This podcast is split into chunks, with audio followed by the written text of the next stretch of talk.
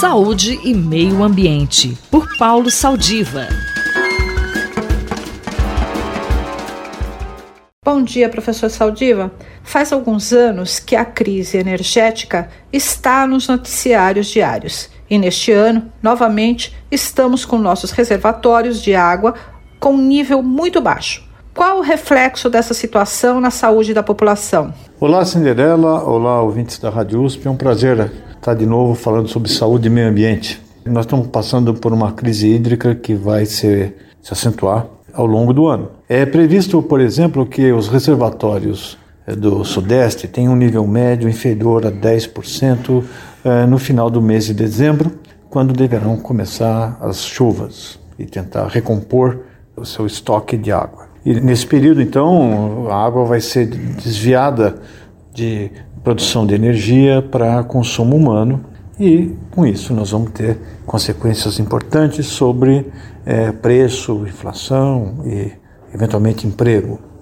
Bom, com o futuro que estava desenhado, e essa crise já era prevista há mais de sete anos, ele chegou, chegou sem que tivéssemos uma posição definitiva de reformular a nossa matriz energética, principalmente é, levando em conta as possibilidades de geração local por é, energia eólica, solar, biomassa e principalmente pela redução do consumo energético através de tecnologias de mobilidade e processos mais eficientes de produção.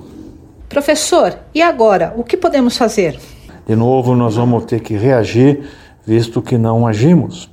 E esse é mais um caso de negacionismo, não só brasileiro, mas é, global, dizendo que as mudanças climáticas eram fruto de uma imaginação, é, que era um complô internacional para prejudicar o desenvolvimento econômico do mundo.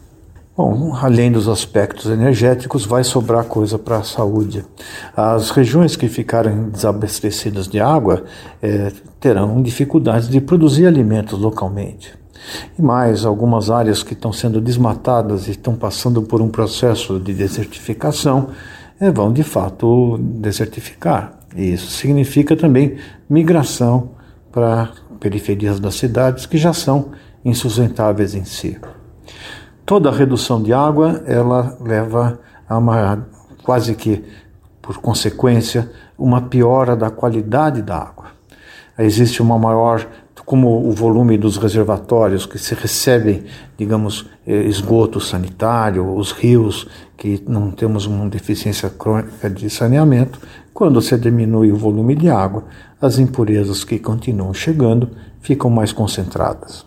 Isso significa aumento dos surtos de diarreia e também eutrofização de alguns reservatórios com é, produção de uma forma mais eficiente para a produção de é, oviposição de insetos e sua eclosão. Daí as doenças por vetores, né, como por exemplo zika, chikungunya, dengue, elas vão se tornar mais frequentes, causando impacto à saúde.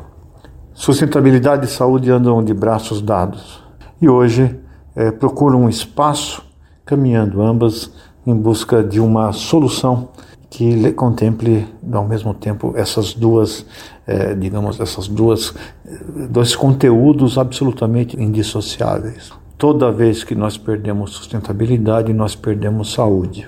Então, só para lembrar que nós não somos a parte desse ecossistema, existe um conceito de saúde global que hoje cobra o preço da inação que temos há algumas décadas. Há tempo para recuperar, mas o momento de agir é agora. Um abraço para vocês e tudo de bom.